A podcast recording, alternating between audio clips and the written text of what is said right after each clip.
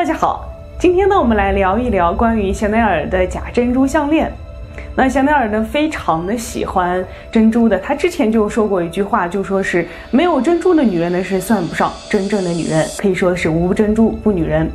早在十六世纪的时候呢，珍珠呢早已就成为了珠宝首饰的一个不可或缺的元素。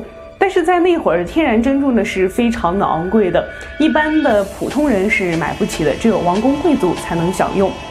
但是在当时呢，是又是一个非常浮夸的年代吧，所有的金银珠宝呢都挂在身上，我们现在是叫做炫富，而 Coco 香奈儿呢又非常鄙视当时的炫富风潮，他直接就说了，那与其把金银珠宝挂满全身呢，还不如直接往身上贴钞票好了。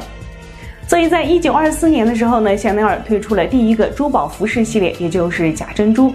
她的目的呢，就是想让女人呢不必根据老公或者是男朋友的财力呢来购买珠宝，想让囊中羞涩的普通人呢都购买得起这个珍珠首饰啊。前面也说了，我喜欢假珠宝呢，是因为它是一种挑衅，真的是非常有想法、特立独行的一个人呢。本身他自己也是出身贫寒，但是他非常有想法，可以说是一直梦想当这个时尚女王。这个假珍珠一出呢，就颠覆了许多人对传统珍珠的形象。在那会儿的风潮呢，可以说是人手一条。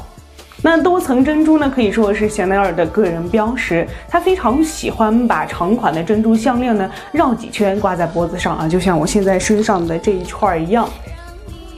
那种崇尚自由的时尚范儿呢，到现在呢一直是流传到了现在，很多人都在模仿他的时尚风潮。但是，一条在售的经典香奈儿珍珠项链呢，也售价在八千元左右啊。其实说是让普通人都买得起，但是价格也不低了。那很多人都在纠结这个问题，虽然说是假珍珠，但是价格还是那么高。那其实大家都不用纠结这个问题呢。香奈儿自身的品牌附加值在里面的成本是不可估量的，你们觉得呢？好了，今天呢珠宝美美说到这里就结束了，我们下期再见。拜拜。